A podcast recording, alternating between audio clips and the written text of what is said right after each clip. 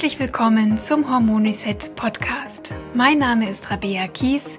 Ich bin Personal Trainerin und Hormoncoach. Ich zeige dir hier, wie du selbst auf ganz natürlichem Weg deine Hormone wieder ins Gleichgewicht bringst und wie du dir deine Energie, deine Leichtigkeit und deine schlanke Taille wieder zurückeroberst.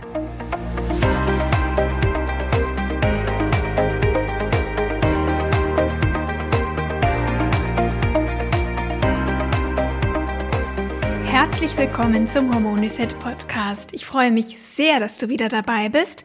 Vielleicht bist du auch das erste Mal dabei. Dann herzlich willkommen.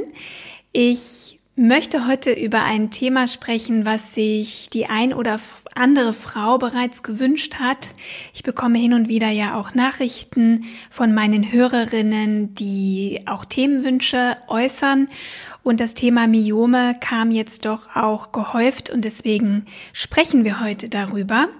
Denn Myome sind wirklich eine sehr, sehr häufige Erkrankung von Frauen und vor allem, ja, verursachen sie eine ganze Menge Beschwerden. Und deswegen ist es so wichtig, das Thema einfach mal aufzugreifen hier im Hormon Reset Podcast.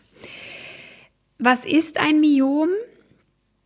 Myome sind gutartige Geschwülste beziehungsweise auch Tumore, die in oder an der Gebärmutterwand wachsen. Statistisch gesehen treten Myome am häufigsten bei Frauen zwischen 40 und 50 auf, aber es kann im Grunde jede Frau treffen im fruchtbaren, im gebärfähigen Alter. Sehr kleine Myome bekommen die meisten Frauen gar nicht unbedingt mit und manche erfahren durch Zufall, dass sie ein Myom haben oder Myome bei Routineuntersuchungen beim Gynäkologen. Und rund 50 Prozent der Myome zeigen auch gar keine Symptome, ja, und verursachen auch gar keine Beschwerden. Wichtig zu wissen, Myome sind so gut wie nie krebsauslösend. Da möchte ich dich direkt beruhigen. Aber sie können eben auch sehr, sehr starke Beschwerden verursachen, die für die betroffenen Frauen extrem belastend und zermürbend sind. Ob ein Myom Beschwerden verursacht oder nicht, hängt davon ab, wie groß es ist und wo es in der Gebärmutter liegt. Die Größe der Myome variieren auch sehr stark. Sie können ganz, ganz winzig und fast nicht sichtbar sein, ein Millimeter groß sein. Sie können aber auch bis zu einem Durchmesser von 20 Zentimeter wachsen und das ist schon, ja, das kann so groß sein wie, wie eine Honigmelone. Und bei dieser Größe sieht man eben auch deutlich, dass der Bauch sich nach außen wölbt Sieht fast so ein bisschen aus wie so ein Schwangerschaftsbauch und ist eben extrem unangenehm. Myome, die in der Muskulatur der Gebärmutterwand liegen, sind meistens völlig symptomfrei. Wenn aber die Myome direkt in der Gebärmutterschleimhaut liegen, können selbst ganz, ganz winzige Myome schon für sehr schwere und sehr lang anhaltende Blutungen sorgen, und solche langanhaltenden Blutungen, die manchmal wirklich über viele Tage gehen und sehr, sehr stark sind, können Frauen eben auch sehr schwächen. Und ähm, ja, und dann eben sogar auch zu einer Anämie, also Blutarmut führen oder einen starken Eisenmangel verursachen. Und die Frauen fühlen sich dadurch einfach sehr, sehr müde, erschöpft und ausgelaugt. Es gibt viele weitere Symptome von Myomen und einige davon möchte ich dir gerne jetzt mal vorstellen.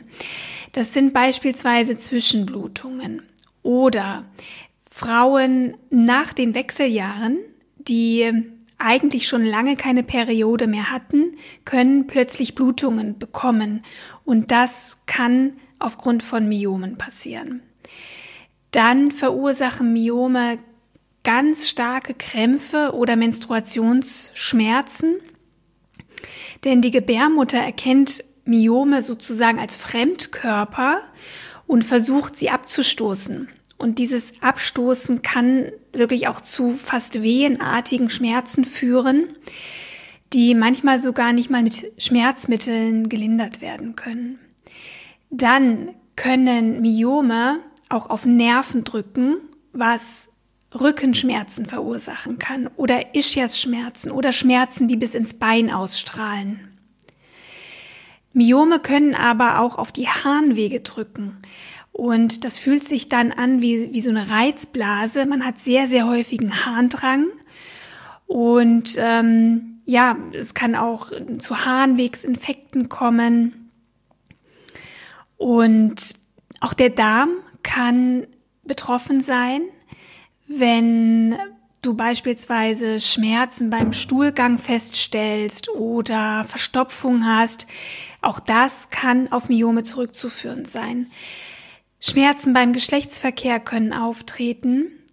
Und Myome können auch ein Grund sein, warum Frauen nicht schwanger werden können, weil sie beispielsweise die Befruchtung verhindern oder die Einnistung der Eizelle erschweren.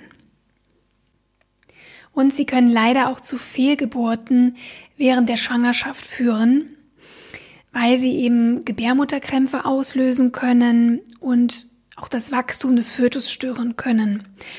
Und leider treten Myome auch gehäuft in der Schwangerschaft auf, weil der Östrogenspiegel so stark ansteigt in der Schwangerschaft. Und dieser steigende Östrogenspiegel kann das Wachstum von Myomen fördern. Und damit sind wir auch schon bei den Ursachen von Myomen angelangt.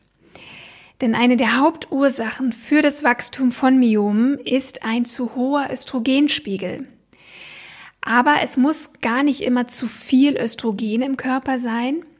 In den meisten Fällen stimmt nämlich einfach das Verhältnis zwischen Östrogen und seinem Gegenspieler Progesteron in der zweiten Zyklushälfte nicht. Wenn also die Balance zwischen Progesteron und Östrogen in der zweiten Zyklushälfte nicht stimmt, bekommt das Östrogen zu viel Gewichtung und dann sprechen wir von einer Östrogendominanz.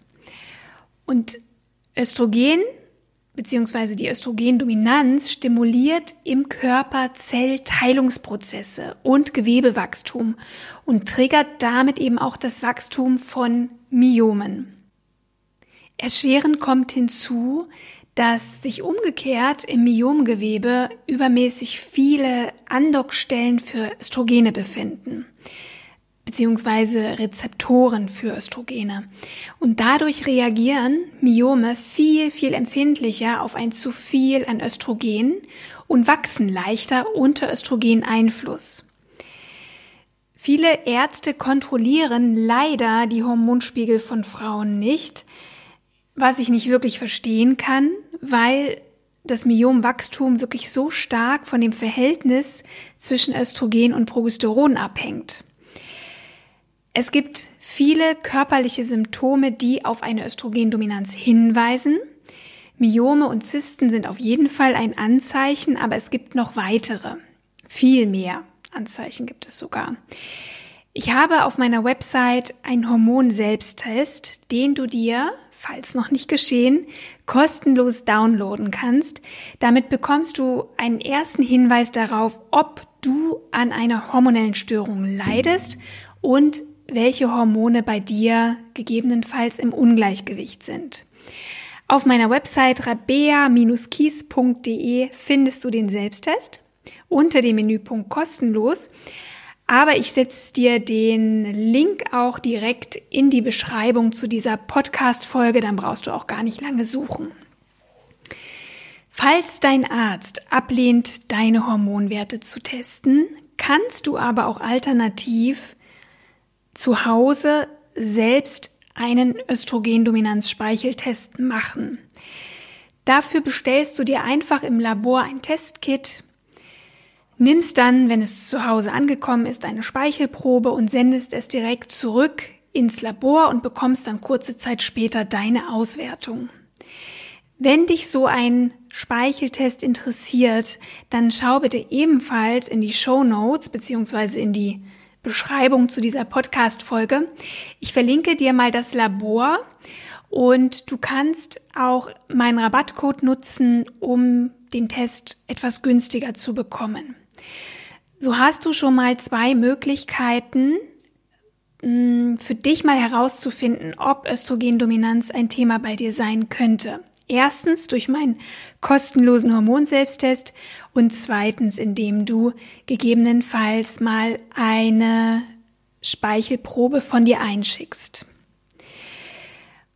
Ja, und dann müssen wir natürlich überlegen, welche Faktoren können noch das Myomwachstum triggern.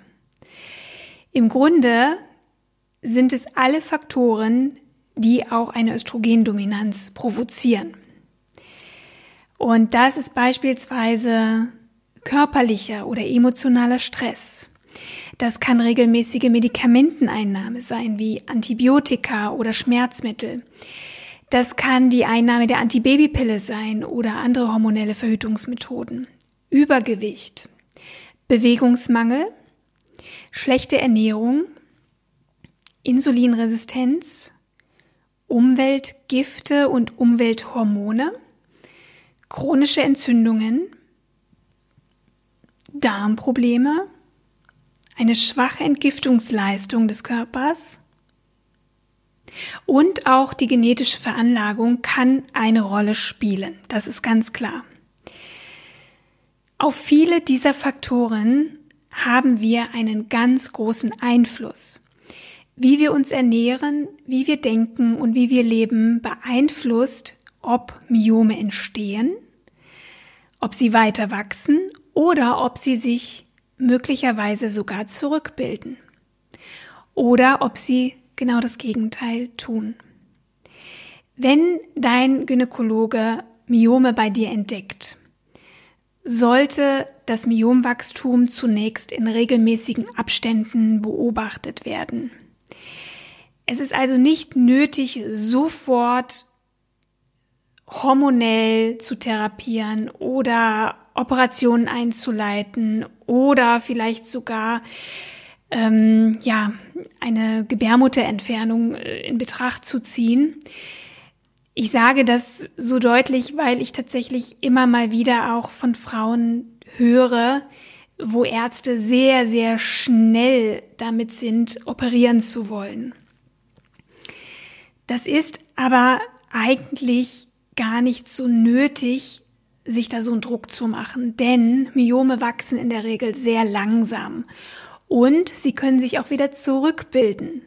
Besonders wenn du eben deine Ernährung umstellst und noch andere Dinge veränderst. Wenn Myome starke Schmerzen oder andere Beschwerden verursachen, gibt es schulmedizinisch verschiedene Behandlungsarten, wie ich schon erwähnt habe. Es gibt die Hormontherapie oder ganz häufig wird die Antibabypille verschrieben.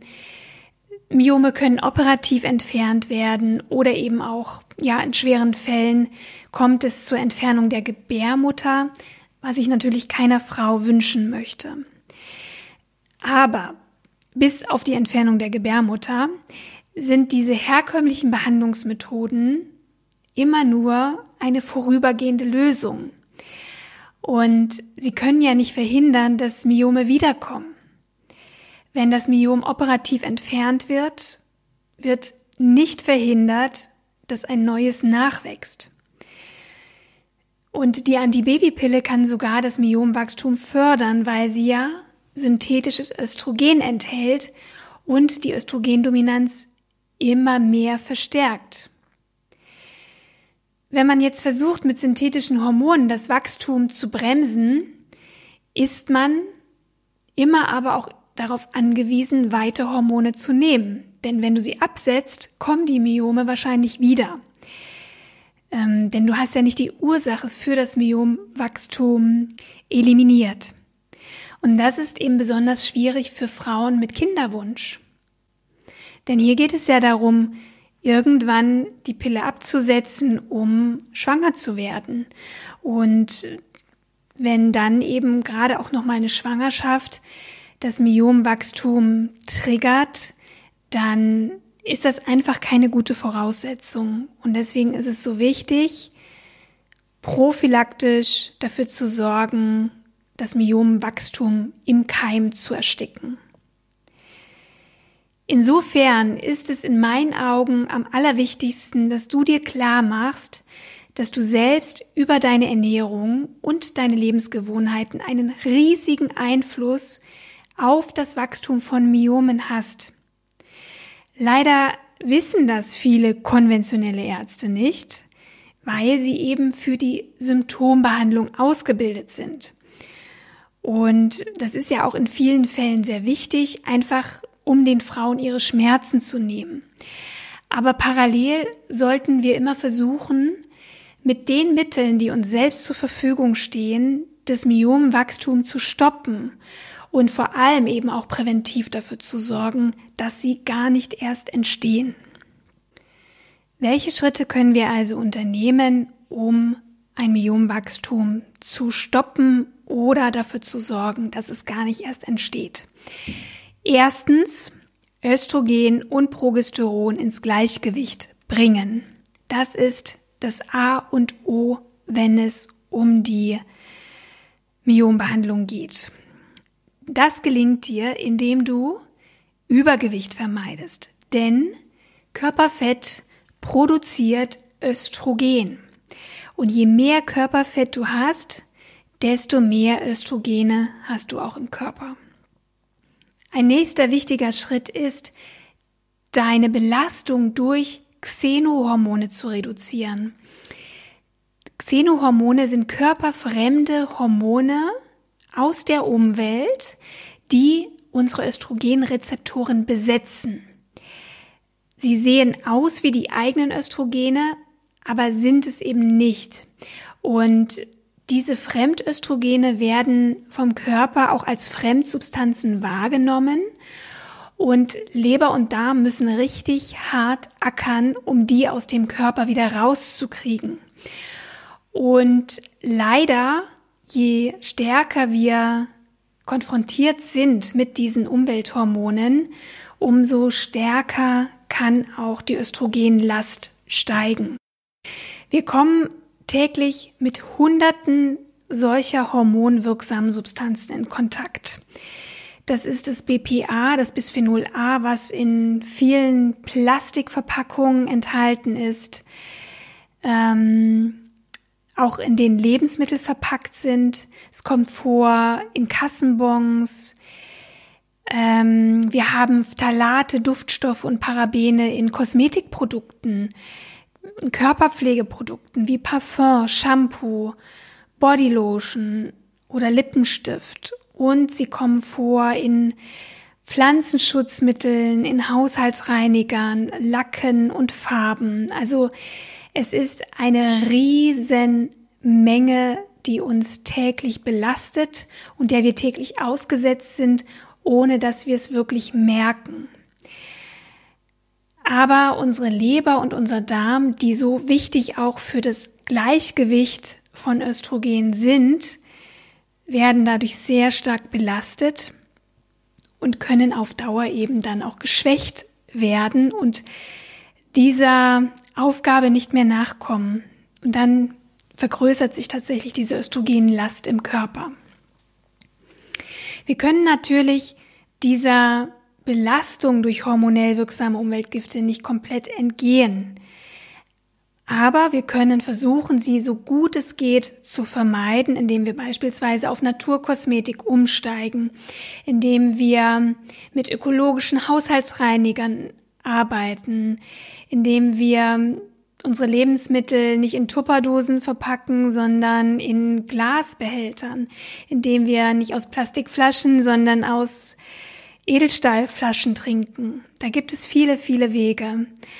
Und Selbstverständlich können wir eben auch vor allem nochmal ganz gezielt Leber und Darm unterstützen, damit sie ja dieser Belastung einfach auch viel besser standhalten können. Leber und Darm kannst du am besten unterstützen durch eine sehr nährstoffreiche Ernährung mit einem hohen Anteil pflanzlicher Lebensmittel. Also gerade grüne Blattgemüse, Kohlgemüse und Kräuter unterstützen die Entgiftung und die Darmfunktion und stellen dem Körper eine große Batterie an Nährstoffen zur Verfügung, die wir für die Hormonproduktion brauchen. Und du solltest natürlich Lebensmittel vermeiden, die Darm und Leber schwächen, wie Alkohol, zu viel Kaffee, Fastfood und industriell hergestellte Lebensmittel oder auch glutenhaltiges Getreide, im Besonderen Weizenprodukte und selbstverständlich auch ein hoher Zuckerkonsum ist nicht gesund. Und last but not least brauchen wir einen optimalen Progesteronspiegel, damit Östrogen nicht Oberwasser bekommt und das Myomwachstum triggert. Mm, Progesteron ist sehr, sehr, sehr stressempfindlich. Das heißt, Stressreduktion ist wirklich das A und O. Das bedeutet, dass du gut für dich sorgst, dass du dir regelmäßig Auszeiten und Pausen gönnst, dass du ausreichend schläfst, mindestens sieben, acht Stunden, ähm, dass du dich regelmäßig bewegst, dass du regelmäßig isst und sehr hartes Training und kalorienreduzierte Diäten vermeidest. Denn sowohl Übergewicht fördert Myomwachstum als auch ja, ein sehr, sehr geringer Körperfettanteil, starkes Training und Übertraining. Auch das kann eine Östrogendominanz verstärken. Mir ist natürlich klar, dass das jetzt erstmal eine ganze Menge an Informationen ist und sicher auch noch sehr viele Fragezeichen bei dir hinterlässt, wie du das jetzt alles umsetzen sollst. Mir war mit dieser Folge vor allem wichtig, dir überhaupt mal aufzuzeigen, dass du deinen Myomen nicht machtlos ausgesetzt bist, sondern dass du eine sehr große Chance hast, sie in den Griff zu bekommen.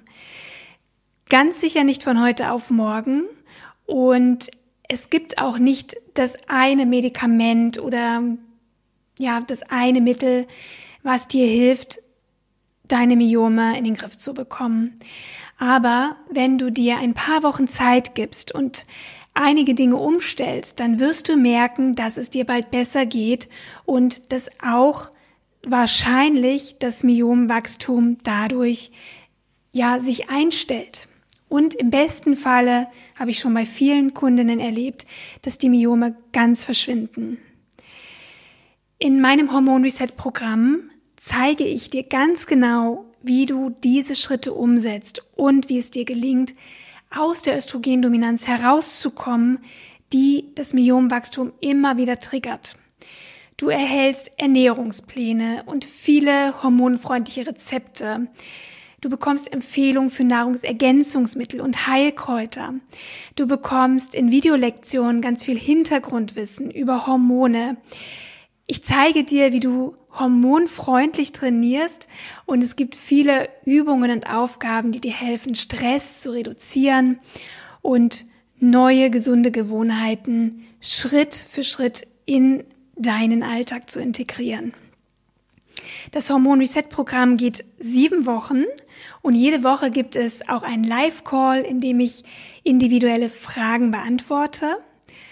Das Hormon Reset Programm kannst du buchen zwischen dem 19. und 23.10. Und mit der Buchung kannst du dann sofort mit dem ersten Modul loslegen. Ab dem 19.10.2020 findest du auch alle Informationen zum Ablauf und zum Inhalt des sieben Wochen Programms auf der Website. Wenn du dabei sein möchtest, empfehle ich dir, dich direkt im Anschluss an diese Folge auf die Warteliste für das Programm einzutragen, denn so kann ich dir per Mail auch Bescheid geben, sobald es nähere Infos gibt. Der Eintrag auf die Warteliste ist übrigens absolut unverbindlich und verpflichtet überhaupt nicht zum Kauf. Ich freue mich natürlich sehr, wenn du im Oktober mit dabei bist und es dir hoffentlich dadurch bald wieder sehr viel besser geht. Meine Liebe, ich danke dir herzlich für deine Aufmerksamkeit. Du würdest mir eine große Freude machen, wenn du meinen Podcast weiterempfiehlst oder gern auch auf Instagram oder Facebook teilst. Du findest mich auf Instagram unter rabea.kies.hormoncoach. Da gibt es auch immer ganz interessante Posts von mir rund um das Thema Hormone. Und alle Links zu dieser Episode findest du wie immer in der Beschreibung zu dieser Podcast-Folge. Wir hören uns hoffentlich nächste Woche wieder und bis dahin pass auf dich auf und sorge dafür, dass deine Hormone glücklich sind. Alles Liebe, deine Rabea.